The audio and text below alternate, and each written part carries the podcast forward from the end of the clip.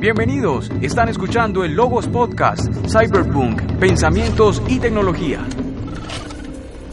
La píldora es para un programa de rastreo, diseñado para interrumpir tu señal portadora para determinar tu ubicación. ¿Qué significa? Significa abrocha tu cinturón, Dorothy, porque de Kansas puedes despedirte.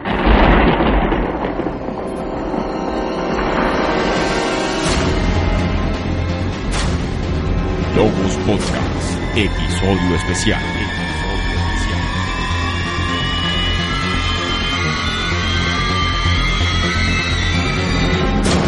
Todo sobre Matrix. Ideas, reflexiones, invitados. Segunda parte.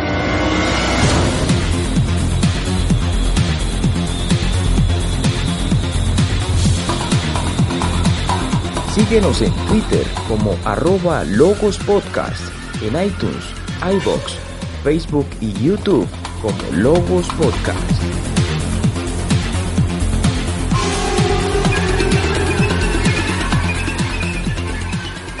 Previamente en el Logos Podcast.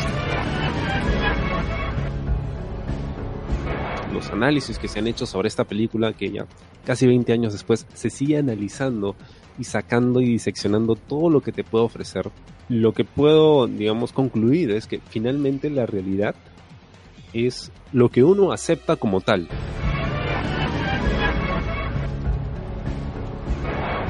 ¿Usted regresaría otra vez a la Matrix, pero recordando lo que es la realidad o pediría que le borraran la memoria?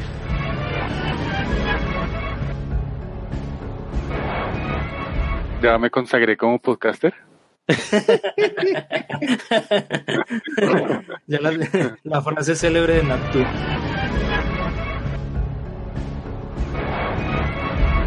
Y que todo lo que nosotros estamos viendo es pues un sueño eh, de computadora ¿no? que las máquinas diseñaron para mantenernos pues cautivos.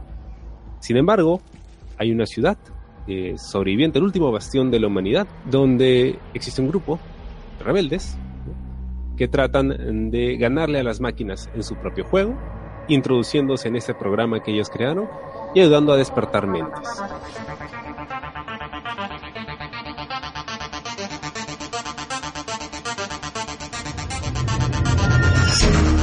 ¿Qué tal amigos? Reciban un cordial saludo nuevamente en una nueva emisión del Logos Podcast. Estamos acá hablando de la saga The Matrix. Eh, vamos a continuar lo que ya venimos iniciando en el podcast anterior acerca de la filosofía en esta importante película, pero el día de hoy vamos a avanzar en otra temática, vamos a hablar de la tecnología.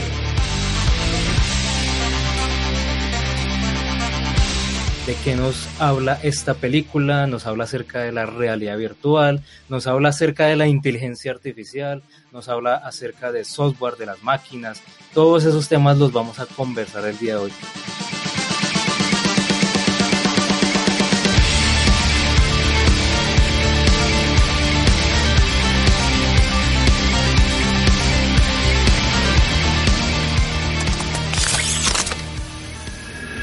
Entonces, para todos ustedes, yo soy 01, estamos enviando esta señal pirata hacia la Matrix desde Bogotá, Colombia. Y bueno, aquí es todo un honor volver a conversar con mi buen amigo Angel del podcast Angel Cats. ¿Cómo estás? Hola, hola, mis estimados escuchas del Logos Podcast, mi canal 01. Qué placer estar aquí de nueva cuenta. Ya finalmente me quitaron el baneo para poder entrar aquí a la Matrix de Logos Podcast y, ahora sí se me va, a hacer ñoñar gacho acerca pues, de un tema apasionante, amigo, como puede ser el Cyberpunk que es el pan de cada día en este, en este programa. Espero la verdad que les guste mucho la primicia y pues también nos den su retroalimentación, ¿no? Para todos aquellos que siguen por ahí exiliados esperando la resistencia. Bueno, muy bien, Angel, muchas gracias por aceptar la invitación como siempre. Angel, una pregunta rápida. Si tú Dígame. tuvieras la oportunidad de cargarle a tu cerebro una habilidad, una skill, un Uf. conocimiento como lo hacen en la película de Matrix, ¿qué te gustaría en estos momentos? Ah, fíjate que hay dos cosas que me quitan mucho el sueño. Eh, yo la verdad este, estudié ingeniería en sistemas, sin embargo, pues eh, por capricho personal me dediqué, me dedico actualmente a, al diseño gráfico y a la ilustración. Entonces, eh, fíjate que de repente sí me planteo la idea de volverme autodidacta, porque creo que la programación es una herramienta súper básica y te abre muchísimas puertas. Yo tengo amigos que, que la han sabido romper en este ambiente y, la verdad, pues también eh, tienen esta autoiniciativa de, de, aprender más lenguajes de programación porque las bases ya las tienen y simplemente cambias de idioma y sin problema estructuras todo y, y hay empleo, hay muy buenos empleos y pues si, si por ahí te puedes ver más allá de, eh, de la Matrix, amigo, más allá del algoritmo verde que va cayendo, puedes hacer cosas que a muchas personas les interesan, guiño, guiño, ¿no? Ya llegamos allá a la franja gris de la realidad. Eh, entonces realmente es un campo que tiene un potencial bárbaro, ¿no? Y, y he visto que hay, personas que, que no, no atraviesan esa, eh, esa barrera, esa, ese limitante que tienen de, de, aprender algo nuevo, eh, pues, porque a lo mejor no conocen las posibilidades, eh, pero yo creo que una de esas sería, pues, ahora sí que ser un barbarazo de programación, que pudiera yo hablarle de tú a tú en ensamblador a las computadoras. Creo que eso es lo que más me gustaría. Bueno, muy bien, muy interesante. Y fue uno de los aspectos pues que yo destaco de esta película. Yo creo que más de uno de nosotros siempre ha pensado qué tal si tuviéramos esa tecnología de podernos eh, enviar al cerebro un conocimiento, así como la película, por ejemplo, cuando Trinity aprendió a volar un helicóptero. ¿Eso puede volar? Aún no. Operador. Tank, el programa de piloto de un helicóptero B-212. Rápido.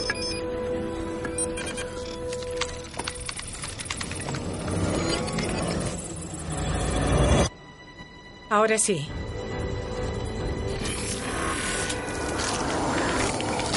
Interesante y pues precisamente en este podcast vamos a hablar de todos esos aspectos en torno a la tecnología. Y bueno, acá también saludo a mi buen amigo Nexus. ¿Cómo está? Bien, muy contento de estar con ustedes y pues obviamente muy contento de estar con, con nuestro amigo Engel. A todas estas, ¿es Engel o Angel? Yo lo pronuncio como acá en la región 4, ya ves que estamos muy cerquita de, de los Estados Unidos, entonces realmente es como si estuvieras escribiendo mal Ángel, pero pues se pronuncia al más puro estilo gringo, ¿no? Entonces, pues no, no, la verdad, mucha gente me pregunta que si es alemán, no, no es alemán, es acá, eh, eh, es escritura, escritura mal hecha mexicana, entonces ustedes disculpen. Ok, o sea, pero entonces es Engel, ¿sí? Angel, Angel. Listo, listo, vale, corrigiendo. Y bueno, Nexus, aprovechando pues esta película de Matrix, ¿qué conocimiento, qué habilidad le gustaría implantarse en su cerebro de un momento a otro? Difícil decisión, porque me gustarían muchas cosas, ¿no? Podrían ser lenguajes, muchos lenguajes. Otros idiomas, sí, buena respuesta. Sí, exacto, otros idiomas, poder hablar, o sea, que no tuviera limitaciones de comunicación, sí, que yo pudiera viajar a cualquier país y simplemente pudiera hablar en la lengua nativa de ese país sin ningún problema. Eh, me gusta mucho la programación y siento que hay muchos lenguajes de programación que son, o sea, son excluyentes. O sea, no puedo tener, eh, no sé, PHP y Java de una forma nativa y, y, sencilla, pero pues me gustaría poder programar en ambos, programar en cualquier lenguaje de programación, mejor dicho. Yo, me, gustó mucho la idea de los idiomas y bueno, acá también saludamos a Ben Rin. ¿Cómo está? Bienvenido de vuelta al Logos Podcast. ¿Qué tal 01? ¿Qué tal Angel? ¿Qué tal Nexus? Muy contento de estar acá nuevamente en Logos Podcast. Y bueno, la misma pregunta, Ben Rin, usted que es amante de los videojuegos, de la realidad virtual, pero de pronto un conocimiento que le gustaría adquirir de un momento a otro. Cuéntenos. No, Nexus me lo quitó.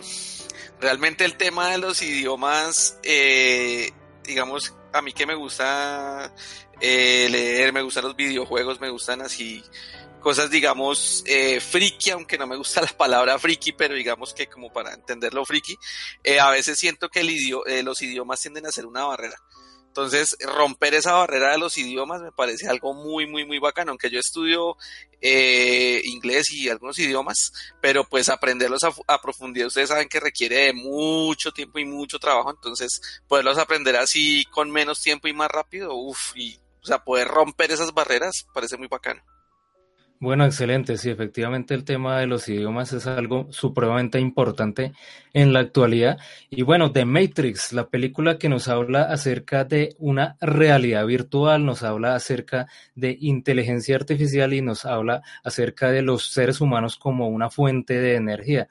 Y resulta que todo esto fue lo que nos mencionó Morfeo de un momento a otro, nos bombardeó más o menos en unos 10, 15 minutos y nos mostró estos tres elementos como, como una, una total sorpresa, un cambio pues importante en, en la trama y sin lugar a dudas pues es algo que pues a más de, más de uno de nosotros nos ha llamado la atención. Tenemos solo pequeñas partes de información, pero lo que es seguro es que en algún punto del siglo XXI la humanidad se unió en una celebración. Nos maravillamos de nuestra magnificencia cuando procreamos la IA. IA. Inteligencia artificial. Un singular conocimiento que produjo toda una raza de máquinas. No sabemos quién atacó primero, nosotros o ellas. Pero sabemos que nosotros quemamos el cielo. Entonces ellas dependían de energía solar y se pensaba que jamás podrían sobrevivir sin una fuente de energía tan abundante como el sol. Nuestra humanidad siempre ha dependido de máquinas para sobrevivir. El destino parece que siempre actúa con cierta ironía.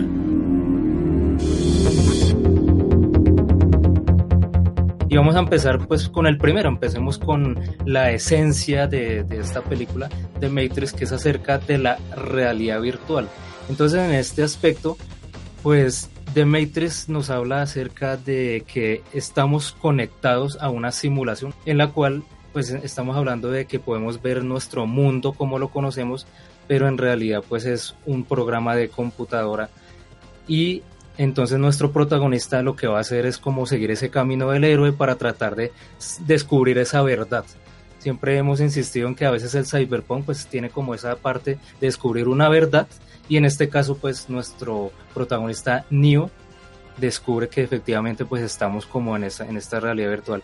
Entonces me gustaría pues conocer la opinión de Angel, por ejemplo, cuando tú viste esta película de Matrix, y Morfeo nos contó acerca de este mundo virtual y que el de Matrix es como la, la simulación de más o menos una época de los, de los 2000, de los 1990, etcétera. ¿Tú cómo asimilaste este tema de, de, de que The Matrix es nuestro mundo y que en algún momento podemos salir de y desconectarnos de esta realidad? ¿Tú cómo tomaste esta idea de esta película?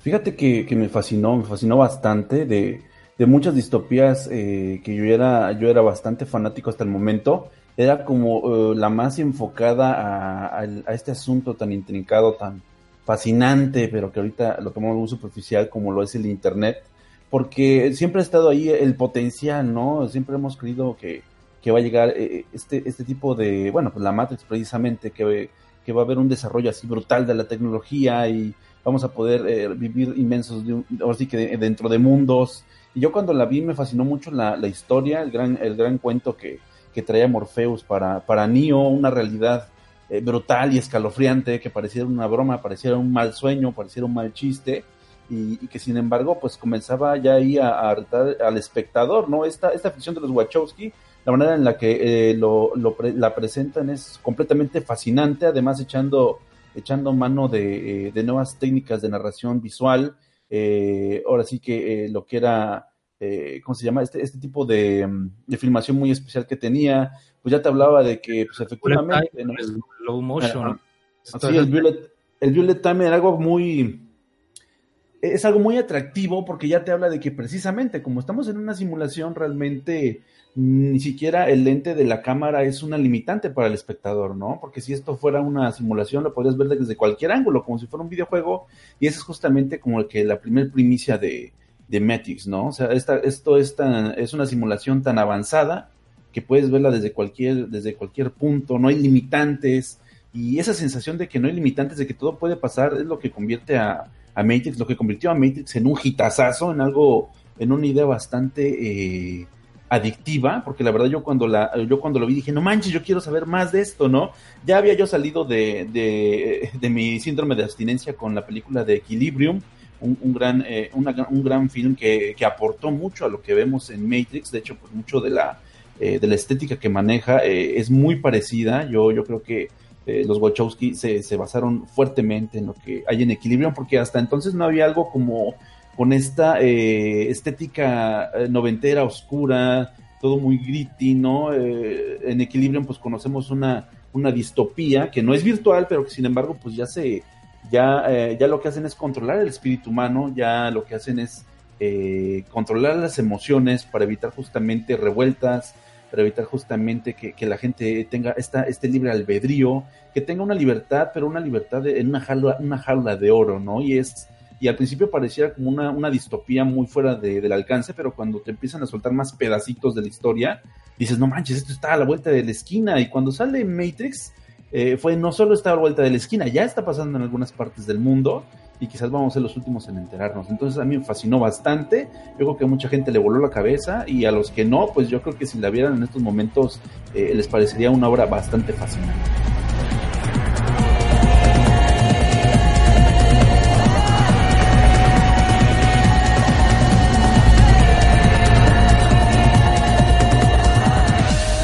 los primeros años del siglo XXI, estalló la Tercera Guerra Mundial. Aquellos de nosotros que salimos vivos sabíamos que la humanidad jamás podría sobrevivir. A una cuarta. Que nuestra propia naturaleza impredecible simplemente no se podría poner más en juego. Así que creamos un nuevo brazo de la ley. El clérigo Gramatón, cuya única tarea era buscar y erradicar la verdadera fuente de inhumanidad del hombre hacia el hombre.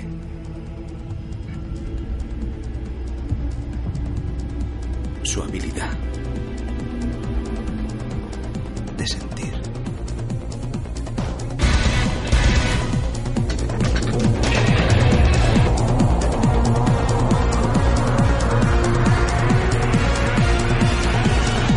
Logos Podcast, Cyberpunk, Pensamientos y Tecnología. Y bueno, entonces retomando acá el tema de The Matrix acerca de cómo nos van mostrando la tecnología de la realidad virtual, resulta que como Neo está conectado, bueno, en ese momento Thomas Anderson está conectado a, la Matrix, entonces nuestros héroes, lo que es Morfeo y el grupo de compañeros Trinity, lo tienen que desconectar ahí, entonces utilizan el tema de la, de la pastilla roja, el tema de la pastilla azul, donde nos explican básicamente que pues eh, en su momento pues Neo tomó la, la, pastilla para básicamente desconectarse, o sea, como ya cortar esa señal que lo, lo, tiene pues enchufado a, a, esta realidad virtual, a esta simulación de Matrix, entonces esta pastilla lo que hace es desconectarlo. Por desgracia, nadie se le puede decir lo que Matrix es. Tendrás que verlo por ti mismo. Es tu última oportunidad. Después ya no hay marcha atrás. Si tomas la píldora azul, termina la historia. Despiertas en tu cama y crees lo que tú quieras creer. Con la roja te quedas en el país de las maravillas y te mostraré a dónde llega el agujero del conejo.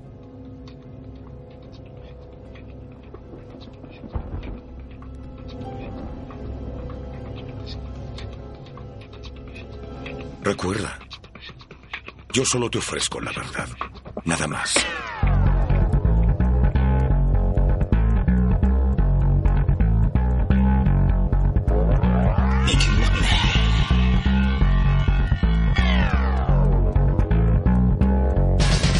Están escuchando el Logos Podcast.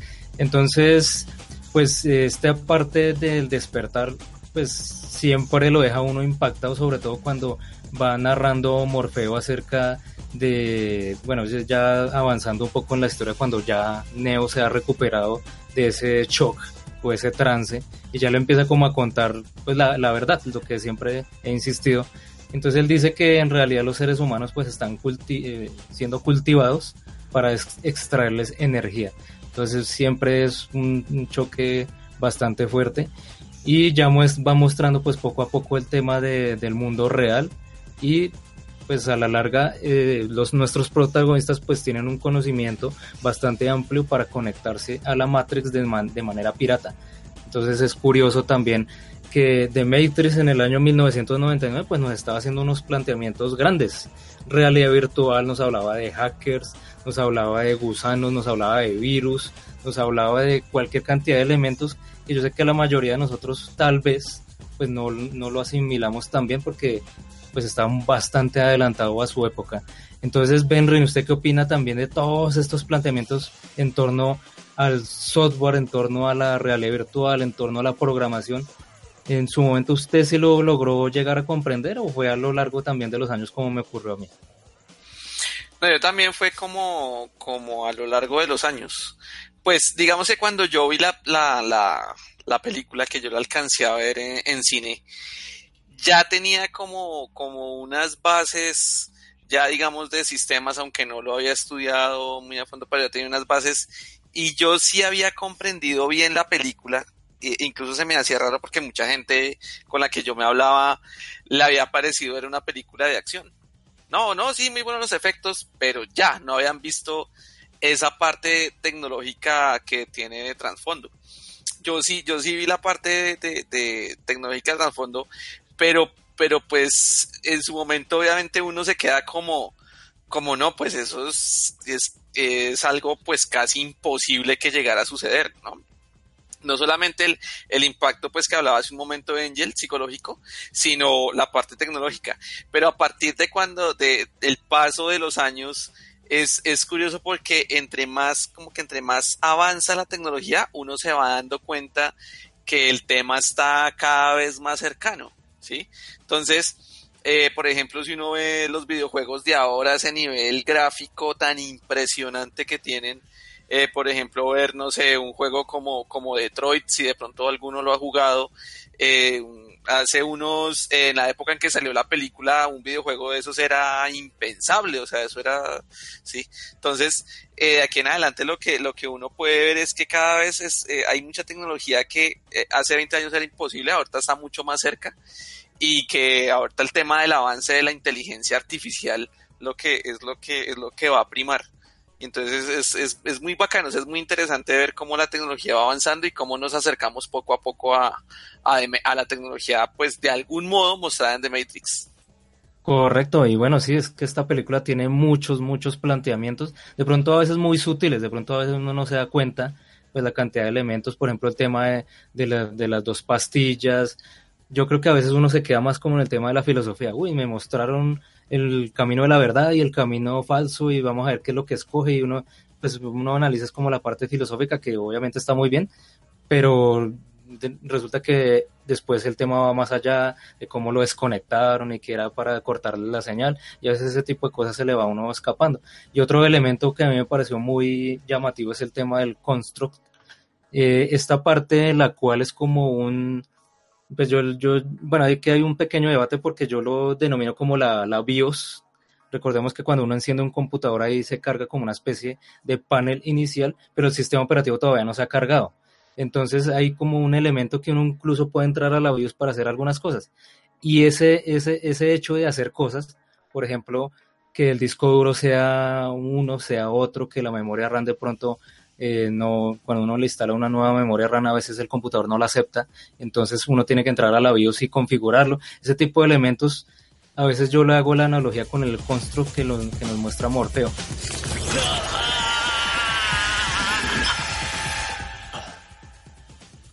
Esto es el construct, el programa para cargar. Podemos cargar todo desde ropa, equipo, armas, entrenamientos simulados, todo lo que se necesite. ¿Estamos en un programa de computadora? ¿Está tan difícil de creer? Tu ropa es diferente, los cables de tus brazos y cabeza no están. Tu cabello cambió. Tu apariencia es lo que llamamos una imagen residual. Es la proyección mental de tu ser digital.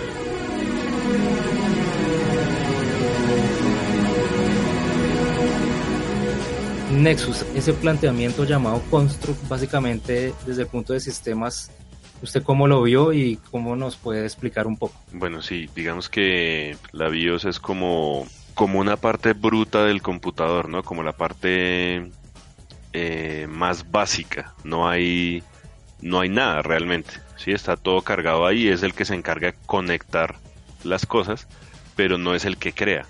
Yo creo que la BIOS es la parte eh, como blanca cuando están justamente la escena que está ahí, que están sentados en, eh, en las sillas, pero una vez empiezan a cargar los programas ya como que pasa a un siguiente plano. Eh, a mí me pareció muy interesante porque es como el, el poder crear, ¿no? El poder crear lo que yo quiera. ¿Qué es lo que yo quiero tener? Sin importar, sin límites. Había, había, estaba la escena de la mujer de rojo y el, se me va el nombre, Mouse, creo que era. El que creó a la, a la, a la vieja esta roja. El mouse, correcto, mouse. Entonces, ¿qué, qué, qué pudo haber hecho él en sus tiempos a solas con ella?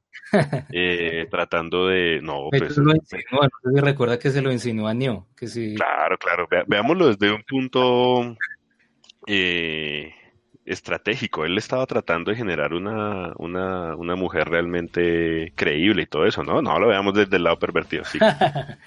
pues poder crear lo que yo quiera, ¿no? O sea, poder hacer lo que yo quiera si tengo el control de esta, de esta, de estos programas eh, y que lo puedo vivir y sentir como si fuera real. Entiendo que estuviste en el programa de entrenamiento. Sabes, yo hice el programa. Se había tardado. ¿Y qué te pareció? ¿Quién? La mujer del vestido rojo. Yo la diseñé. Ella... Ella no dice mucho, pero... Si quieres conocerla, puedo arreglarte un encuentro más personal. El alcahuete virtual trabajando. No le hagas caso a estos hipócritas, Neo. Aquel que niega sus impulsos está negando todo aquello que nos hace humanos. Angel, si tú tuvieras esta tecnología del constructo, la oportunidad de crear un espacio pequeño con tu propio universo, con tus propias reglas, ¿qué te inventarías, Angel? Conociéndote un poco, ya me imagino. Ay, no, amigo, pues tú sabes que a mí me gusta mucho el, el ambiente sci-fi, me gusta mucho los mechas, me gusta mucho, pues obviamente, las waifus, ¿no? Del anime, estas hermosas mujeres en 2D.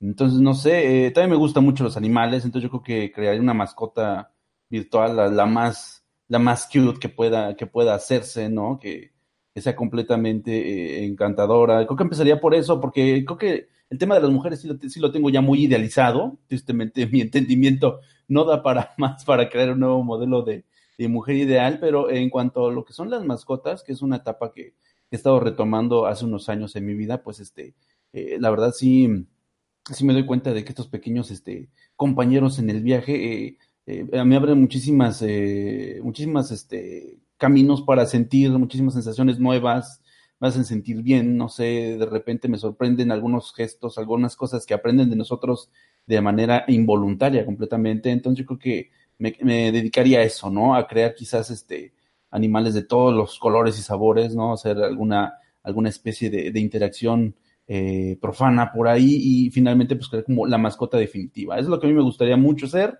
Eh, yo creo que ese, ese tipo de, eh, de producción, hacer algo que quizás no nada más te gusta a ti, sino que le guste a todos los demás, que puedan caer redonditos eh, frente a su presencia, es algo que a mí me gustaría mucho. por otro lado, yo creo que también me encantaría tener, híjole, pues un espacio para, para, crear más cosas, ¿no? Ya saben que también me gusta mucho la ilustración. Entonces, diablos, pues realmente en Matrix la, te dicen que las posibilidades son infinitas y me encantaría mucho, pues, eh, igual como ya mencionábamos, este, a lo mejor quizás cargarme algún conocimiento eh, de alguno de los pintores más famosos del mundo, e intentar recrear, intentar aprender todas esas técnicas que me llevarían décadas en, en tiempo real, y quizás aprenderlas en unos cuantos minutos, en un tiempo eh, aletargado, realmente muy, muy poco revolucionado en este ambiente, en este ambiente virtual, y finalmente pues llevármelas al, al mundo real. No sé, son muchísimas cosas, pero yo creo que este asunto de eh, la creación de emociones y sobre todo la, eh, la, adquisición de conocimiento acelerado son de las dos cosas que más, más me emocionan realmente en la vida.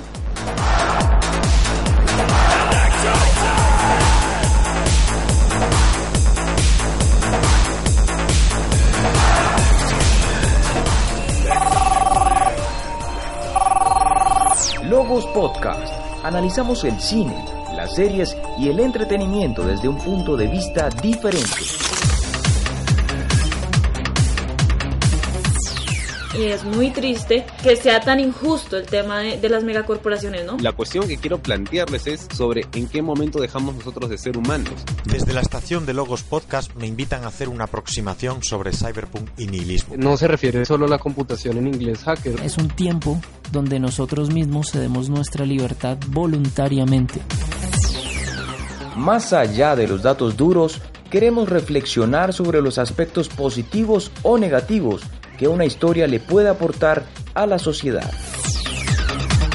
Antihéroes como por ejemplo Edward Snowden o por ejemplo Julian Assange. Pero finalmente el gobierno es el que controla y es controlado por las megacorporaciones. Que el cine también se encarga de mostrar que el hacker solo es una persona que está dedicada a cometer delitos. Una de las mejores experiencias que yo he tenido con el cyberpunk es el haber jugado y dirigido un juego de esta temática llamado Shadowrun.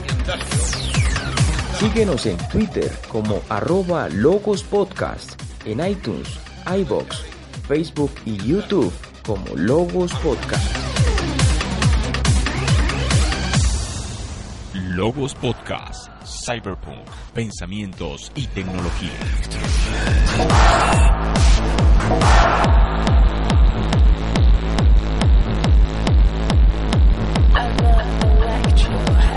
Logos. Logos. Del griego conocimiento, razonamiento o reflexión. Después del tema de la realidad virtual, The Matrix nos plantea otro tema bastante complejo que es acerca de la inteligencia artificial. Este tema, sin lugar a dudas, siempre nos ha dado bastante tema. Acá en el Logos Podcast hemos hablado acerca de si será posible, si no será posible. Hemos debatido acerca de otros subtemas como el alma, como el espíritu. Entonces, The Matrix nos plantea lo siguiente. En algún momento, la humanidad ha creado la inteligencia artificial. Es como un hito, como un antes y un después y ya se da como un hecho. De pronto aquí hemos debatido si será posible o no, pero entonces ya partimos de que ya fue un hecho en esta, en esta película.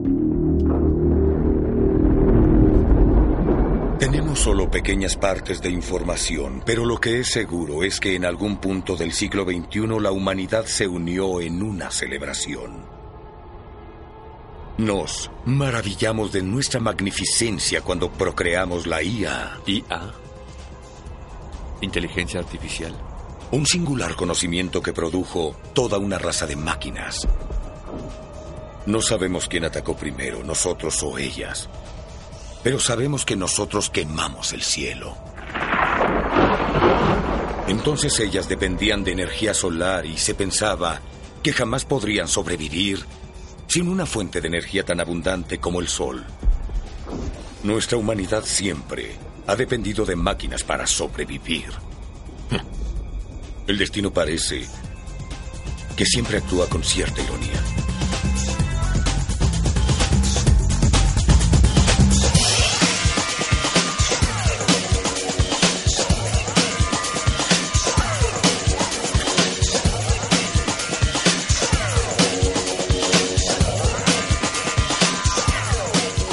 Logos Podcast, Cyberpunk, Pensamientos y Tecnología. La inteligencia artificial está aquí, nos guste o no. Inteligencia artificial. Máquinas aprendiendo, robots. Emocionante y a la vez aterrador. Algunos de los nombres más destacados de la ciencia y la tecnología advierten sobre los peligros del uso de la inteligencia artificial para la fabricación de armas. Creo que el desarrollo de la inteligencia artificial podría suponer el fin de la raza humana. Para mí es lo que más miedo da. Necesitamos que los legisladores digan, ponedlo en pausa y aseguraos de que es seguro. La inteligencia artificial tiene el potencial de solucionar problemas difíciles del presente y del futuro. La inteligencia artificial tendrá un impacto en todo. No dejará nada sin tocar. Es un renacimiento, una edad de oro. Mucha gente cree que la inteligencia es algo que solo puede existir en organismos biológicos como los humanos. La inteligencia artificial ha formado parte de nuestras vidas sin que nos diésemos cuenta. ¿Se puede obtener una conducta inteligente de las máquinas? Que sean capaces de aprender, capaces de razonar, Creo que deberíamos definirla como la capacidad de cumplir objetivos complejos, así que la inteligencia artificial es simplemente inteligencia que no es biológica.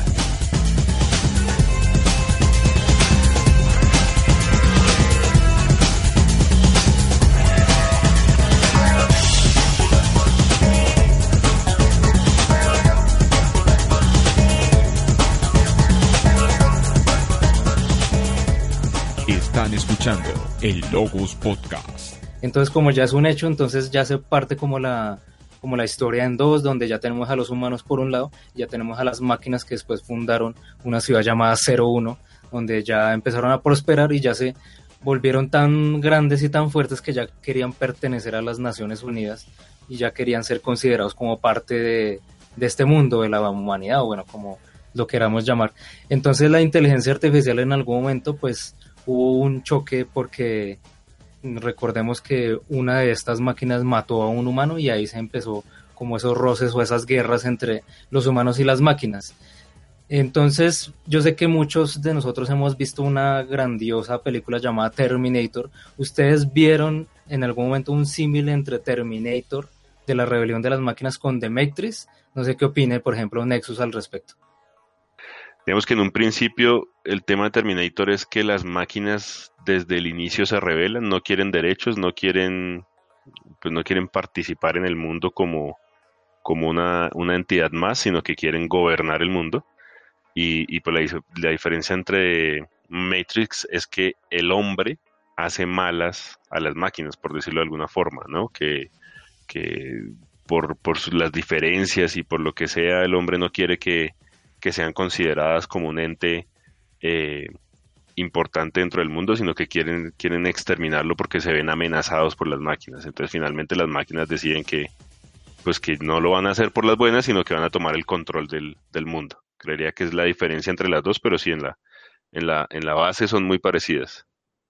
Sí, totalmente de acuerdo. Y también hay un aspecto un poco en común y es acerca de que hay un elegido o un personaje importante, un héroe, el cual nos va a liberar. Yo creo que recordemos que en The Matrix nos deja como con esa sensación de que al final Neo nos va a liberar y digamos que asumamos que nunca existió Matrix 2 ni Matrix 3, todos nos quedaríamos con esa idea tipo Terminator de que un héroe nos va a salvar de, de las máquinas. ¿Qué opina Benrin de este punto?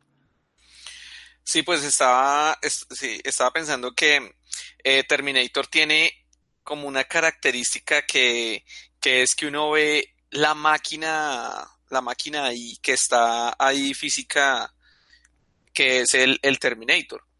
En cambio, eh, Matrix, Matrix en la 1, eh, cuando Neo se despierta, es, uno sabe que son máquinas, pero son máquinas con tal poder que son invisibles. ¿Sí?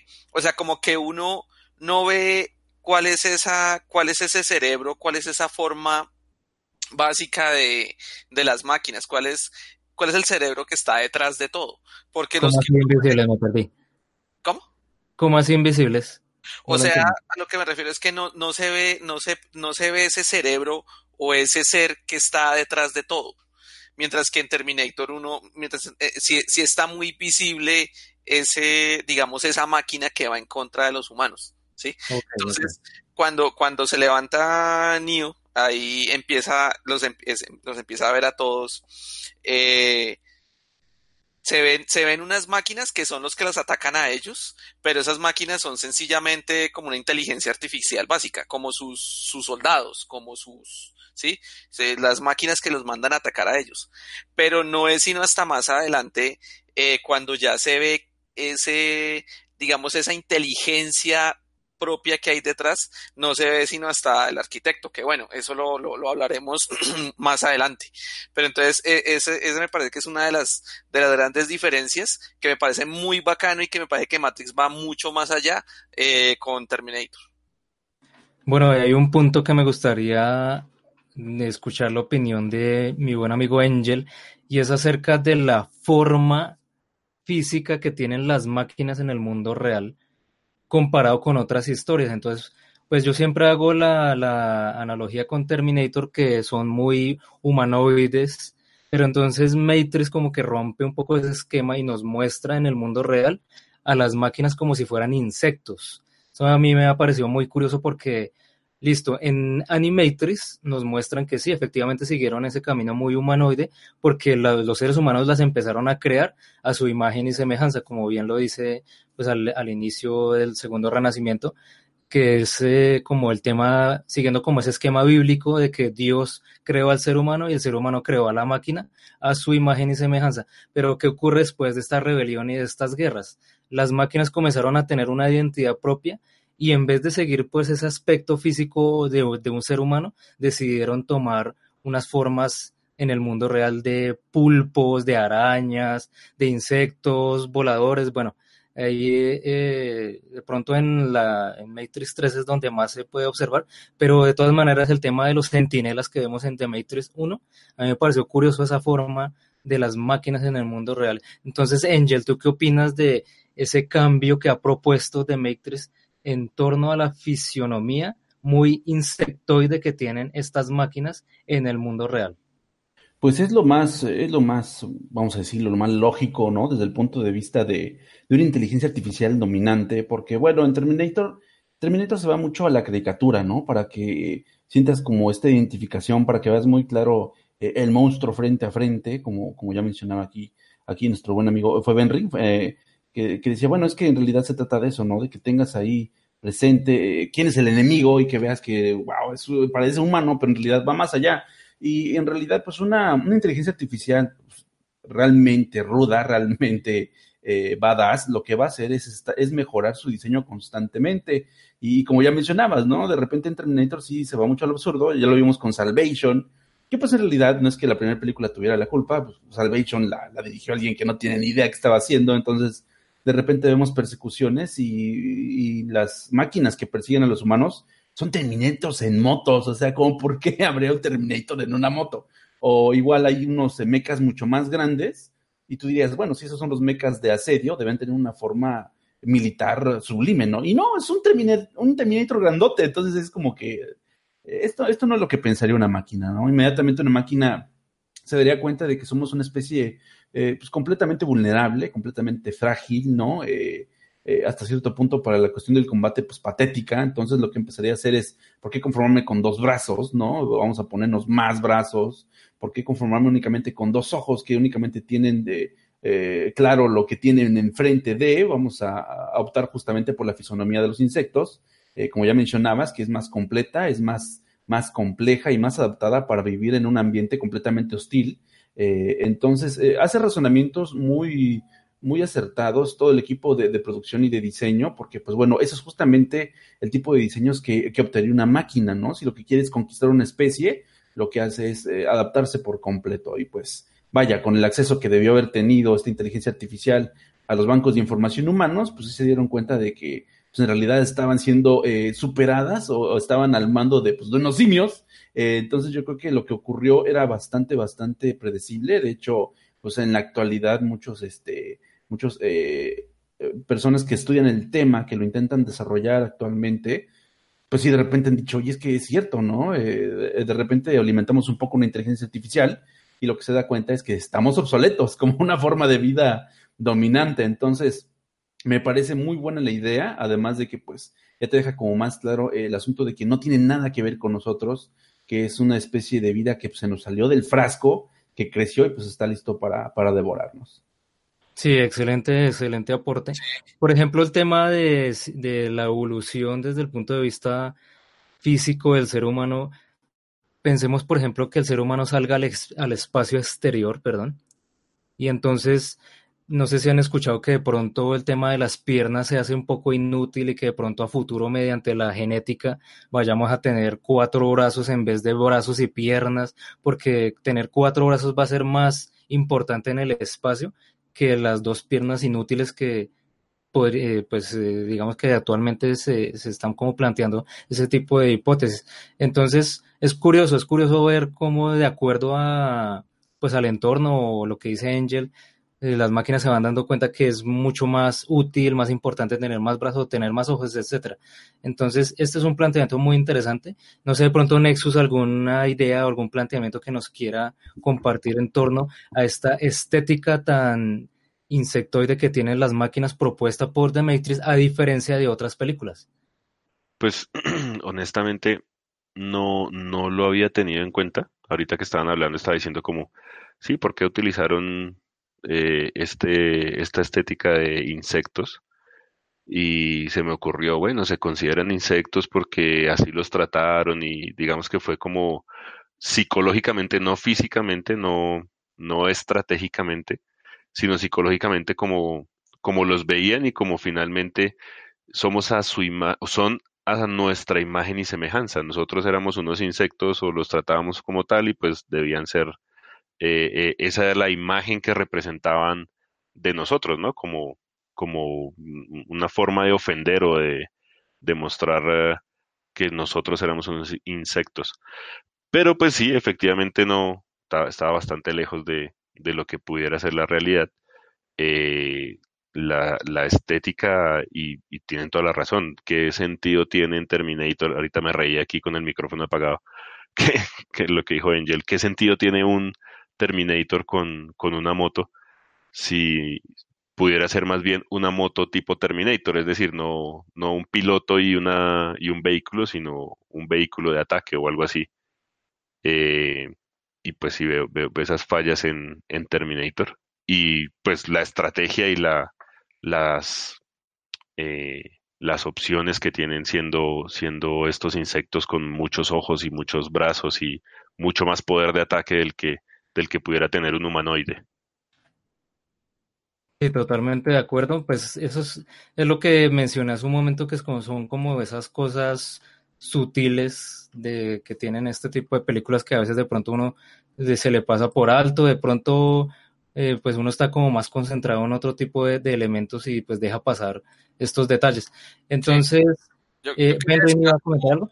Sí, yo quería decir algo ahí, 01, y es que cuando, cuando uno lee ciencia ficción eh, anterior a Matrix, o sea, digamos ciencia ficción de los 50, 60, 70 que yo pues más o menos he leído, eh, siempre se, se, tiende como a, a, ver esa parte como, como humana, como de siempre dos brazos, dos piernas, una cabeza, en todo, no solamente en la parte robótica, sino también en la parte alien. Siempre es como llevar esa, eh, esa, esa, humanización hacia, hacia esa parte. Eh, ah, y bueno, de pronto hay, hay algo, hay una película que yo creo que de algún modo los hermanos Wachowski la vieron y es eh, Starship Troopers. No sé si la han visto esa película. Es, pues, es muy de, es muy noventera pre-Matrix, es del 97. Es una buena película y en esa lo que plantean es como una invasión alienígena, pero de insectos gigantes. Entonces ahí ya empieza a haber un, un poco ese cambio de dejar un poco de lado que todo sea igual, todo sea igual, digamos, esos aspectos humanoides, sino ver algo nuevo. Y yo pienso que, que los directores vieron, vieron en esta película el potencial y por eso de algún modo es que vemos ese tipo de, de máquinas en, en Matrix. Sí, perfecto. Muchas gracias por ese aporte y sí, vemos que Efectivamente, en la ciencia ficción, muy buen aporte, sobre todo en el tema de, de los extraterrestres. También siempre es como, como lo mismo, ¿no? Entonces, el tema de, de muy, que son muy similares a los seres humanos, de pronto, pues siempre habrán excepciones. Entonces, hay otro, otro tema en torno a la inteligencia artificial, en torno a las máquinas. Acá ya lo, lo mencionaron un poco, pero vamos a profundizar. Es el tema de la simbiosis es como una, una, palabra que me parece muy acertada, a diferencia, reitero, de otras historias como Terminator.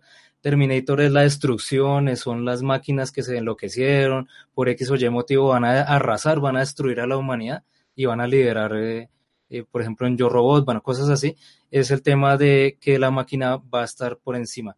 Pero entonces, ¿qué plantea The Matrix? Ellos plantearon algo diferente. Ellos plantearon simbiosis en el sentido de que como los seres humanos pueden llegar a ser una fuente de energía, según esta historia de ciencia ficción, Ya que sea factible o no, pues ya será otro tema. Pero entonces acá ya nos plantean esa simbiosis, que, que las máquinas necesitan a los seres humanos y los seres humanos necesitan a las máquinas. Entonces ellas dependían de energía solar y se pensaba que jamás podrían sobrevivir sin una fuente de energía tan abundante como el Sol. Nuestra humanidad siempre ha dependido de máquinas para sobrevivir.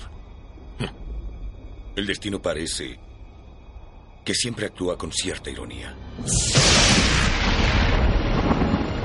El cuerpo humano genera más bioelectricidad que una batería de 120 voltios y más de 250.000 UCBS de calor corporal. Combinados con una forma de fusión, las máquinas encontraron toda la energía que necesitaban.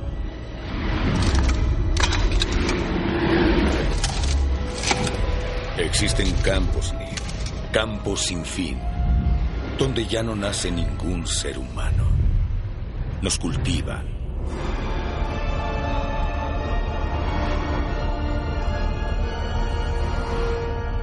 Durante mucho tiempo yo no lo creí. Y vi los campos con mis propios ojos. Los vi licuar a los muertos para alimentar vía intravenosa a los vivos. Y estando ahí, viendo la pura y horrible precisión, pude darme cuenta de la obvia verdad. ¿Qué es Matrix? Control. Matrix es un mundo de sueños computarizados, hecho para tenernos controlados. Nexus, ¿qué opina de esta propuesta, de esta película de The Matrix? Bueno, ahí, ahí, ahí caería yo en un, en un, como en una contradicción porque, eh, ¿por qué utilizar a los humanos?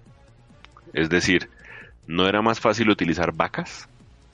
¿No era más fácil obtener la energía que querían obtener de, de otros animales mucho más fáciles de reproducir y mucho más fáciles de controlar? ¿Qué, qué, qué tipo de realidad necesitaba una vaca? ¿Estar pastando y comiendo pasto? Pues... Eso, eso duele, viejo. Sí, lo sé, lo sé y sé que, sé que Cero Uno está por allá mordiéndose los codos. Sí, efectivamente es- me está dando gastritis. Siga. Pero, pero ya saliéndonos del, del hecho de, de estas máquinas inteligentes tan súper tontas, pero eh, la idea de la simbiosis es como aún los necesitamos, ¿no? Aún necesitamos a estos seres para que nos alimenten eh, mediante la energía, que era como el, como el invento de, de, las hermanas o los hermanos, que ya no recuerdo qué son, eh, los Wachowski. Eh, sí, exacto, como, como transformándonos en unas baterías ahí orgánicas.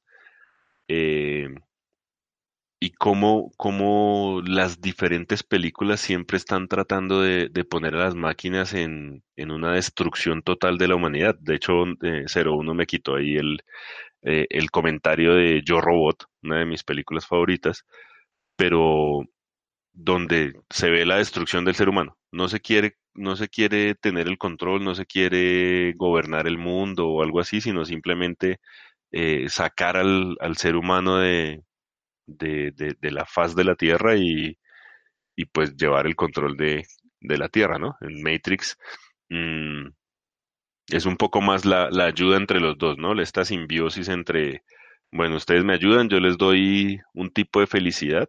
En algún, en el, podcast anterior creo que yo decía que, que yo no me separaría de la Matrix. ¿Qué sentido tiene salir al mundo devastado? ¿Qué sentido tiene eh, no tener estos beneficios, así sean virtuales, pero son todos los beneficios que uno, que uno puede tener dentro de la, dentro de la Matrix? Y, y no hay futuro, ¿no? No hay futuro fuera de la Matrix.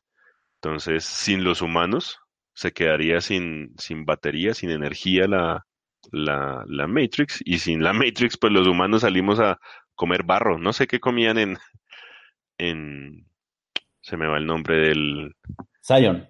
en Zion.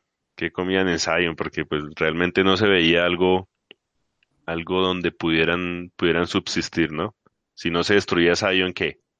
¿Qué iban a hacer? ¿Qué iban a hacer con todos los, la cantidad de humanos que se podían obtener, se podían crear? Yo creo que eran caníbales, amigo. Y más o menos, sí, no, no, no, no se me ocurre. No, ellos comían como una especie de cereal. Ustedes, Bueno, ustedes, ustedes vieron, la primera ustedes, parte que, que más adelante, pero me parece que ellos comen es como una especie de cereal en que tiene todos los nutrientes que necesitan, pero igual es comer lo mismo siempre. ven, ven, eh, hablando de cereales, ustedes vieron esta película, pucha, se me olvida, el tren este que va en, en un mundo totalmente congelado, que es con, con el protagonista del Capitán América. sí, el, expre- el expreso de algo. Sí, Snow, Snowpiercer se llama.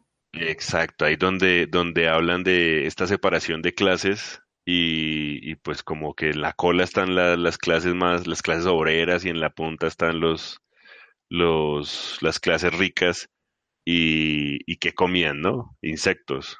No, no, no había comida, no había más comida que esa y al principio que se comieron, pues lo primero que cayeron fueron los niños. Sí, que comían en Zion. Qué fuerte. Ah, no, bueno, nos ha dejado sin palabras Nexus y bueno, eh, eh, Angel, ¿qué opinas acerca de esa simbiosis que nos propone The Matrix? De que los humanos necesitamos a las máquinas y las máquinas nos necesitan a nosotros. Es, es complicado, como, como te mencionaba, pues sí, en su momento me voló la cabeza y me puso a filosofar. Ya sabes, de esas veces que te quedas viendo eh, a la pared así, perdido, ¿no? Y la gente se, pre- se pregunta qué diablo le pasa a este tipo. Eh, porque sí entiendo que, pues, a final de cuentas las máquinas ganan, pero yo creo que llega un momento eh, en el que para la máquina, la máquina debe haber reflexionado y haber dicho, no manches, esto fue demasiado rápido, demasiado fácil, fue demasiado rápido, ¿no? ¿Qué sigue? ¿Cuál es el, cuál es mi propósito en la vida? Entonces, eh, ya saben que yo soy, siempre peco mucho de existencialista, entonces me gusta mucho, cuando veo que no hay, no hay más salida en el callejón, yo digo, es que tiene que haber una razón existencialista, debe haber algo que, que, llena que llena las máquinas, eh, porque pues también, como ya mencionaba, ya mencionaba el buen Nexus, pues sí, porque, porque nosotros sin unas vacas, y pues yo, y recordé rápidamente que, que justamente en una revista a la que yo quería mucho, una revista de eh, cultura general que era muy famosa aquí en México, se llamaba Cuo, eh, venía, eh, siempre hacían un especial de sexo, ¿no? Cada seis meses. Bueno, al principio era una vez al año, luego era cada seis meses. eh, y venían, venían eh, datos curiosos acerca de, pues, del sexo, ¿no? Y uno de esos datos, que hasta la fecha no lo he podido cotejar porque ya no lo he visto reflejado de ningún otro lado, es que se supone que mm, una, una relación sexual satisfactoria, es decir, combinando en orgasmo, generaría una, generaría una cantidad tal de electricidad por la cantidad de terminales nerviosas, de trabajo muscular y al final de cuentas, pues la, la cantidad de actividad cerebral que se, que se requiere para, para darle forma a la sensación intensa de un orgasmo, ¿no? Y, y que esa electricidad sería, eh, sería capaz de iluminar una ciudad de tantas proporciones si es que hubiera manera de captarla toda adecuadamente. Entonces yo creo que es por eso que nos, nos eligieran a nosotros y no las vacas, porque sabían perfectamente qué botones tocar dentro de nuestro cerebro, dentro de nuestra corteza cerebral, para provocar cargas eléctricas más grandes. Y, y quieran que no, eh, también este asunto de que eh, la máquina haya creado eh, una realidad alterna para que vivamos ahí, pues es en realidad porque también es muy adicta a las emociones, ¿no? Las emociones le dan energía y de alguna manera, pues eso le da también una razón de existir a la máquina. Entonces, eso fue lo más creepy que se me ocurrió, que en realidad eh, la máquina llega un momento en el que gana la batalla, eh, vence a su enemigo, no queda absolutamente nada, se da cuenta de que ya no hay nada más en el planeta, dice, rayos, ¿no? ¿Ahora qué voy a hacer? Eh, y pues lo que hace es eh, justamente agarrarnos de su, de su granja de hormigas, ¿no? Eh, y digo una granja de hormigas entre muchas comillas, porque evidentemente pues nosotros dentro de esta simulación, siendo engañados, viviríamos intensamente como si fuera el mundo real y estaríamos todos, como hacemos ahorita, teniendo nuestra propia versión de la razón de ser, nuestra propia versión de por qué vinimos al mundo, seguiríamos con nuestras sectas, ¿no? Seguiríamos eh, con nuestras prácticas espirituales y de alguna manera, eh, como lo propondría el mismísimo Steven Spielberg justamente en su película Inteligencia Artificial, eh, lle- llegaríamos a ser eh, como una especie de, de banco de memoria, porque, bueno, como lo decían estos extraterrestres que le dieron vida, que revivieron a este pequeño cyborg, es que en realidad nos pareció que la raza humana es tan, tan fascinante porque tiene tantos, eh, tantas interpretaciones, eh, tantas expresiones acerca de lo que es la vida, que así sean siglos y siglos, nos vamos a quedar eh, reviviendo sus memorias porque cada cosa que aportan, cada cosa que nos aportan, es fascinante, ¿no? Realmente la manera en la que sienten, la manera en la que viven, en la que algo sencillo les hace reír, en la que algo sencillo les hace llorar, eh, la manera en la que nos complicamos la vida para una, una eh, raza avanzada que ya perdió como que el sentido de la banalidad, pues debe resultarles completamente fascinante porque dicen, no mames, esta, esta pequeña raza es tan eh, primitiva, pero tiene, vive las cosas con tanta intensidad que quiero saber más, ¿no? Quiero saber qué ocurre dentro de, su cabeza, quiero alimentarme de sus emociones. Yo creo que eso es lo que nos ha hecho, los, siempre nos ha hecho como muy especiales dentro del reino animal, eh, el asunto de las emociones, el asunto de eh, la racionalización, entre muchas comillas, porque pues, a veces no somos realmente eh, la especie más brillante, pero yo creo que esta simbiosis en eso, se en eso se basaba justamente. La máquina era ya una forma de vida completamente perfecta, pero la perfección no siempre es el mejor ideal la perfección pues, llega a ser aburrida, ¿no? Y yo creo que justamente por eso nos tenían vivos. No nada más sacaban de nosotros la energía eléctrica para seguir funcionando, que yo creo que ya por esas alturas también pudieron haber desarrollado, qué sé yo, fusión fría, algo así, ¿no? Ya qué consideraciones tenían que tener sobre, sobre la Tierra, pero mantenernos con vida es lo que me da como de cierta manera esperanza, ¿no? De que nuestra existencia es tan compleja y tan rica que para ellos les significaba un recurso mucho más mucho más importante que simple electricidad. Bueno, Angel, muchas gracias por eh, detallar. Buen comentario, buen comentario, Angel. Muchas gracias por detallar el tema de, de por qué nosotros y no las vacas. Gracias, gracias. Invíteme más seguido, no sé nada. Porque, porque no limpiar el cielo y, sacar, no sé, unas cometas con energía para tomar energía solar o algo así. No podría empezar a buscar muchas eh, explicaciones al respecto y bueno, ya cada uno pues tendrá las suyas. De todas maneras, recordemos que en Animatrix, en la parte, en, la, en el segundo renacimiento, parte 2, como el líder de las máquinas, llamémoslo así, hizo un pacto con la humanidad. De hecho, pues sí, ellos ganaron, obviamente tenían toda la ventaja, como ya lo mencionó Angel, pero de todas maneras hicieron un pacto curioso, un pacto de caballeros ahí, en el cual la humanidad o los líderes de la humanidad aceptaron conectarse a la realidad virtual, aceptaron conectarse a Matrix o a lo que ellos tenían planeado hacer en ese momento, como fuera que se, que se llamara.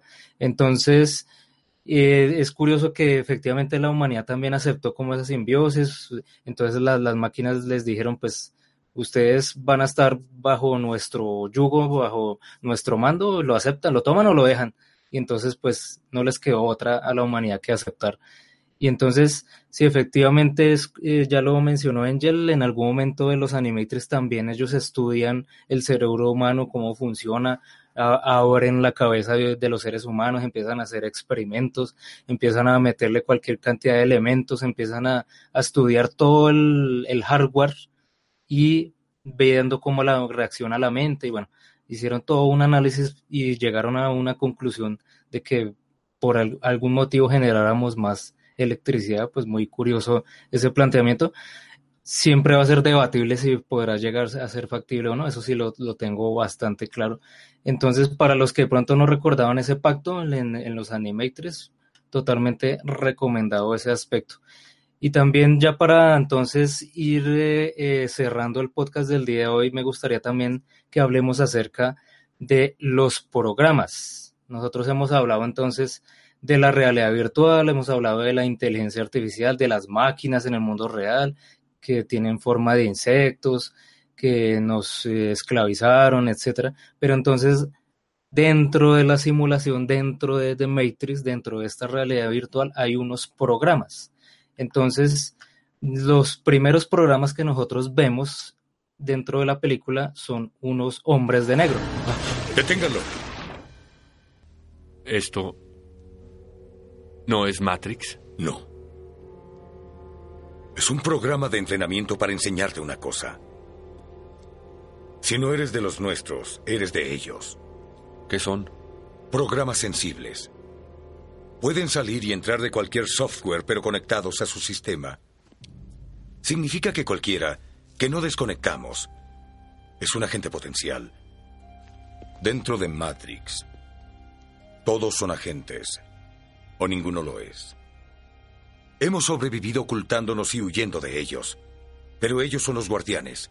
Vigilan todas las entradas y tienen todas las llaves, o sea que tarde o temprano alguien tendrá que enfrentarlos. Me parece curioso pues también ese aspecto que maneja esta película, que son como como esos a, agentes o esos que están como en la parte que nos vigilan. Bueno, muy curioso esa, esa estética, eh, es la palabra, la estética que maneja esta película. Y los protagonistas tienen que huir de estos agentes porque son supremamente poderosos. Entonces, estos son unos programas, pero hay muchísimos más. De pronto ya más adelante en las otras películas 2 y 3 se profundiza más en este aspecto, pero me gustaría entonces conocer la, la opinión, por ejemplo, de Ben Rin acerca de todos estos aspectos de software, de programas que nos plantea esta película. Y sí, y lo mismo, ¿usted cómo, cómo le llegó a asimilar en algún momento este tipo de planteamientos que dentro de la misma realidad virtual, pues hay unos, unos programas que no son seres humanos, lo que en videojuegos llamaríamos los NPJs, los personajes no jugadores, pero aquí en The Matrix pues vendrían siendo otros programas. ¿Usted qué opina al respecto, Benry? Sí, ese, ese tema de los hombres de negro es interesante porque son como, como el software vigilante, ¿sí? Como el software que todo el tiempo está, está haciendo esa, esa vigilancia de qué, de qué hacen las personas. Y vemos que cada vez dentro de, de todo hay más, eh, al comienzo fueron personas, ahora ya hay más software de control. Entonces, por ejemplo, vemos que hay ciertos chats en donde hay gente que, que está todo el tiempo observando, observando el chat y, y son eh, entes de control. Entonces, por ejemplo, en algún momento yo estuve en un, en, en, en algún, en un foro de un juego que se llama Elite Dangerous, en donde eh, yo pues he colaborado en esa parte en español de poder estar como un ente de control leyendo lo que la gente escribía para que no, no pelearan, eh, no dijeran groserías, no metieran eh, spam, bueno. Entonces hace, eh, ahora ya no hay necesidad de que lo hagan las personas, sino ya hay robots o sí, como cierta inteligencia artificial, si se puede decir, que están haciendo esta parte de control. Entonces eso también se ha dado para muchas teorías conspiranoicas, sí, también se ha servido para esto, este, este software de, de control. Correcto, muy buena experiencia, gracias por compartirla. Sí, efectivamente, cómo va evolucionando este tema, ¿no? Y imagínese, Benrin, que el tema de los videojuegos y que usted hacía parte de esos foros, pues es muy, entre comillas, reciente. Y The Matrix ya estaba haciendo todos estos planteamientos hace 20 años. Entonces, por eso siempre decimos que es un poco adelantada su época, ¿no? Sí, sí, sí. Sí, y en, en, en, muchos aspectos. Y es chévere porque aquí analizamos varios y uno puede seguir analizando la cantidad de aspectos que tienen, en que de algún modo son visionarios en cosas, eh, en este tipo de, de temas tecnológicos. Correcto. Y Nexus, algunos aspectos del tema de los programas que nos trae The Matrix que les, les, llamaron la atención? Por ejemplo, están los agentes. En algún, en algún momento usted sí asoció el tema de los agentes a un software antivirus de pronto. ¿También tuvo esa sensación que tuve yo? Mm, sí, claro. O sea, digamos que para la época no, no tenía muchos conocimientos. Apenas estaba iniciando como la carrera, estos temas. Pero, pero eventualmente sí fui como asociando a los, a los agentes como agentes de control, como agentes de, mm, no tanto como un antivirus, eh, pues bueno, contradiciéndome un poco, eh, como controlando los programas, ¿sí? Eh, identificando qué programa pudiera ser dañino, a, hablando de, de, un humano que está, que ha ingresado a la, a la Matrix, y pues que, que lo tienen que eliminar. Mm, hay una parte como de como de investigación, como de lo que, lo que se, lo que se ve con el agente Smith, que es el que se está liberando un poco también de, de la Matrix, que, está evolucionando y que quiere. Este, este ya es como el, el, el, típico argumento de las películas, ¿no? Que tal vez por eso eh, hubo un poco de disgusto en la, en la 2 y tal vez en la 3 en cuanto a, a que ya se estaba cambiando como a, al cliché ¿no? Él era el que quería controlar a Matrix y quería ser el único. Entonces deja de ser un antivirus para convertirse realmente en el virus, no tomando a los humanos como el virus, pero sí al, a la gente Smith como, como un virus que se, eh, por tomar como palabras de la película, tomó conciencia de sí mismo y dijo, momento, yo quiero ser el que controle, el que controle esto.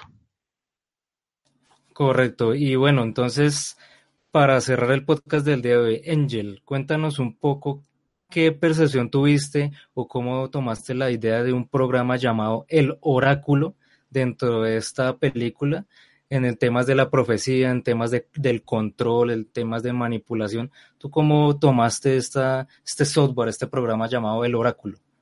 Fíjate que en su momento, como tú dices, sí se adelantó mucho a, a, a su época esta película. Digo, fuera de que ya hubiera muchas otras obras eh, por ahí escritas, ¿no? Pero eh, ya ponértelo tan, tan de canto con una presentación visual es muy importante, sobre todo porque por la manera en la que permeó Matrix, ¿no? Eh, al final de al final de cuentas hasta nuestros días.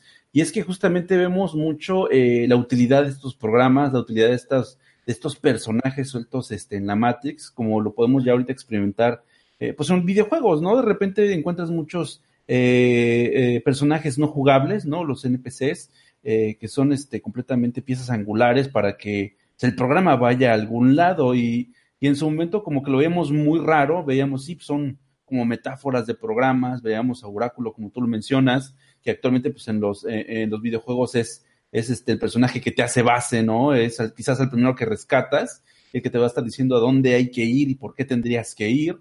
Eh, porque de otra manera, pues, estás, hay tanta la libertad en estos mundos virtuales que pues no haces nada, ¿no? O te terminas viciando en cosas que no valen la pena. Entonces siempre debes tener como tu, tu guía en el juego de, bueno, ok, ¿cómo, ¿cómo funciona esto? ¿Cómo avanza esto? ¿No? ¿A dónde me dirijo? Y es, y es muy curioso eh, justamente el papel que tiene Oráculo, ¿no? Eh, que es justamente esta guía que necesitas como para familiarizarte con el juego y saber cuál es tu propósito dentro del mismo. Entonces es muy interesante. Al principio pareciera que Matrix quiere eh, mezclar eh, la cosa informática con la con lo, eh, con lo espiritual. Esa parte se me hace muy interesante, se me hace un, algo muy temerario porque eh, esta película alienó a mucha gente que no estaba, gente que no estaba familiarizada con temas informáticos, la hizo a un lado, ¿no? La gente que no le gustaba eh, encontrarse de nueva cuenta la religión en un eh, producto de entretenimiento, pues no se diga. Y, y realmente lo que estaba haciendo Matrix pues era, era algo eh, que la convertía en una obra a la que la amabas o la ibas a odiar al final del día. Eh, y al final vemos que pues, pues no hay lado espiritual, ¿no? Todo es una parte, todo es un engrane para que todo funcione de cierta manera y, se, y, se, y pues al final de cuentas sí te, te muestran que Oráculo únicamente tenía la función de ser la guía que realmente me, le mencionaba a Neo lo que necesitaba ella que escuchara, pero al final de cuentas eh, salud. Eh, al final de cuentas, las decisiones más este, importantes las iba a tomar él, ¿no? Al final de cuentas, como ocurre actualmente en los videojuegos. La guía sí está ahí, te dice qué hacer, pero pues tú puedes decidir si hacer la side quest o irte directo al main, ¿no? Para, para conocer la historia principal. Entonces es muy importante esta parte, estas metáforas que manejaron ahí en Matrix, porque todo tiene como, como una razón de ser y la manera en la que desemboca la historia es muy buena. Hay mucha gente que dice que es una tomada de pelo Matrix, pero pues obviamente yo creo que de repente sí puede, sí puede hacerte falta bagaje para disfrutar una obra. Yo creo que si hay una de esas que sí te puede pedir, pues que, que conozcas un poco de todo, es Matrix, ¿no? Porque puede ser como ese episodio de Los Simpson que en un principio no te hacía reír, pero con el paso del tiempo empiezas a captar todas las, todas las referencias y al final de cuentas te, saca una sonrisa, ¿no? Y a mí lo que me ocurre con Matrix, en un momento quizás la odié, por todos estos elementos que yo veía como muy difusos, como que no entendía cuál era la función, pero ya que termina eh, la historia, pues sabes que pues, es el ciclo de la vida lo que estás viendo, ¿no? Que al final de cuentas eh, no puede haber un desenlace final, un desenlace, un desenlace feliz, perdón, porque pues eh, esto, esto que estamos viendo es únicamente una pequeña parte de, de, del universo, de la existencia que tiene que estarse repitiendo, porque de otra manera pues no existiría nada, ¿no? Ni siquiera la, la misma película. Entonces me, me gustan mucho las, eh, las representaciones de los programas, me gusta mucho, sobre todo el que se me hace muy vaciado es el cerrajero, el Keymaker. Eh, este asunto de, de, la gente Smith también se me hace fantástico, ¿no? Como de repente pues se ve contaminado por Neo y de repente como que se comienza a dar cuenta que que la Matrix no lo creó él, sino que él puede ser algo más grande que la propia Matrix. Ese tipo de cosas me, me gusta mucho, ¿no? Que de repente mezclen el existencialismo con los conceptos más, más clavados de informática y que lleva a los personajes a convertirse en cosas más, eh, más intrincadas. Eso, eso me gusta mucho y sobre todo pues el arquitecto que, que sí me deja así como que chale, la piel de gallina porque al final de cuentas sí hay algo ahí al fondo del vaso, ¿no? Que pudiera ser, no sé, como, como, como el kernel quizás de un sistema operativo, algo que está ahí, que tú no lo ves, pero maneja todo y si esa cosa no existiera, pues, pues no, no estaríamos hablando de esto en este momento, ¿no? Entonces, sí, sí hay muchísimas cosas, muchas referencias a, a conceptos de programación eh, y de sistemas operativos muy básicos, pero que te das cuenta que en la vida existen, ¿no? En la vida ahí está, ¿no? Hay doctores que pueden ser los antivirus, ¿no? Está la ley que puede ser este también una parte de los antivirus. Eh, y pues de este tipo de, eh, de metáforas podemos encajar muchas en nuestro mundo real y es donde de nueva cuenta dices, híjole, ¿y si, si es una, si, si es una simulación todo esto, amigos? ¿Qué onda, no? ¿Cuál sería, qué sería, cuál sería el siguiente paso? ¿Qué, ¿Qué tan ínfima es nuestra existencia si esto de verdad no es real? Sí, tremendo, tremendo. Como dice Angel, qué onda si fuera real.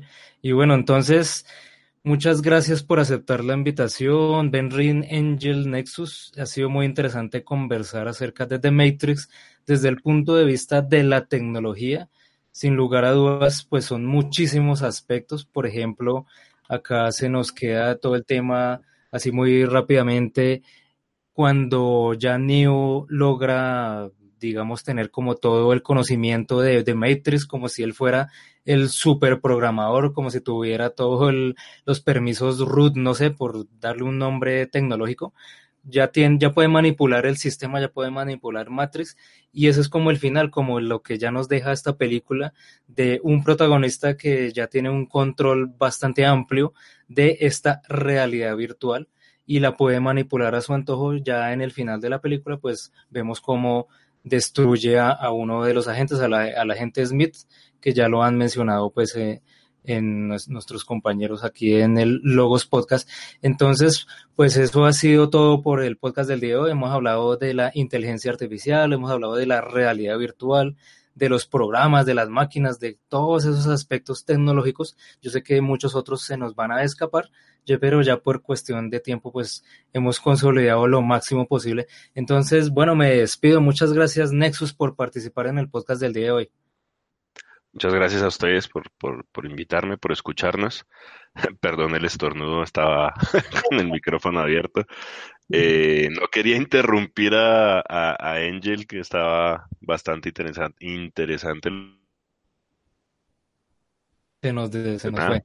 Nos vemos, nos vemos en la. Se ya fue tuvo, tuvo un, un, lapsus ahí. No sé si, si Ben Rin y Angel también lo dejaron de escuchar. Sí, sí. te entró un virus, amigo. Uy, no, no, lo escuchaste, semejante estornudo y el, virus ni el hijo. bueno, eh, muchas gracias. Vale, vale, a todos. Bueno, un saludo Nexus y esperamos tenerlo muy pronto en futuros episodios. Benrin, muchas gracias por participar nuevamente en esta, eh, este análisis de The Matrix. Bueno, muchas gracias por estar acá, muchas gracias a, a Angel. Eh, espero seguir estando aquí en estos, en estos interesantes logos podcast. Bueno, y bueno, eh, Angel, yo sé que lo teníamos un poco olvidado, pero acá está nuevamente hablando de una de las quizá mejores películas de todos los tiempos. Bueno, para mí lo es. Entonces, Angel, te esperamos escuchar muy pronto y como siempre, muchísimas gracias y es todo un placer, todo un honor. Sí, no, el placer es mío, amigo. La verdad es para mí un, un, un, placer enorme estar aquí en el, en el Logos eh, podcast, porque pues bueno, también ya tenía yo también como un poco pausada mi, mi actividad como podcaster. Entonces pues ya lo saben, ahí síganme en Twitter como arroba angelcast, eh, ahí, eh, o también me pueden buscar así en Facebook, ahí busquen la página oficial del Angelcast Alike, que bueno, es este espacio que, que llevo realizando desde hace unos años para acá, eh, en facebook.com diagonal Angelcast oficial, y pues ahí se van a encontrar con mi, con mi programa, ¿no? Lo grabo todos los lunes, eh, en ADN Network, así ustedes lo buscan, o lo pueden eh, ingresar como mixler.com, diagonal ADN-alto network. Ahí estoy todos los lunes en punto de las 9 de la noche, pues ranteando de, de, ahora sí que de obras de, eh, de, cultura pop, ¿no? De series, películas y todo lo que se vaya juntando en la semana eh, referente a la cultura geek. Será un placer por allá encontrarlos y pues será un placer también regresar en una nueva emisión del Logos Podcast. Gracias, 01. Bueno, entonces ha sido todo un placer. Hemos uh, hablado de todo tipo de tecnología y no se pierdan el futuro podcast de, de Matrix, donde vamos a hablar acerca de las distopías, vamos a hablar acerca de ese mundo destruido que nos plantea esta película y de todos esos aspectos del mundo real que a veces pueda que The Matrix sea una distopía, pero también la vemos acompañada de una distopía de ese mundo en el cual no quisiéramos vivir y como ya lo dijo Nexus en el podcast del día de hoy, que él prefiere, por ejemplo, seguir conectado a la Matrix. Entonces no se lo pierdan. Y bueno, me, muchas gracias nuevamente y eso ha sido todo por el día de hoy. Me despido. 01, hemos enviado esta señal pirata hacia la Matrix desde Bogotá, Colombia y también desde México que nos ha acompañado nuestro invitado especial Angel. Entonces un saludo para todos y chao. Chao. Ahí se ven. Nos vemos.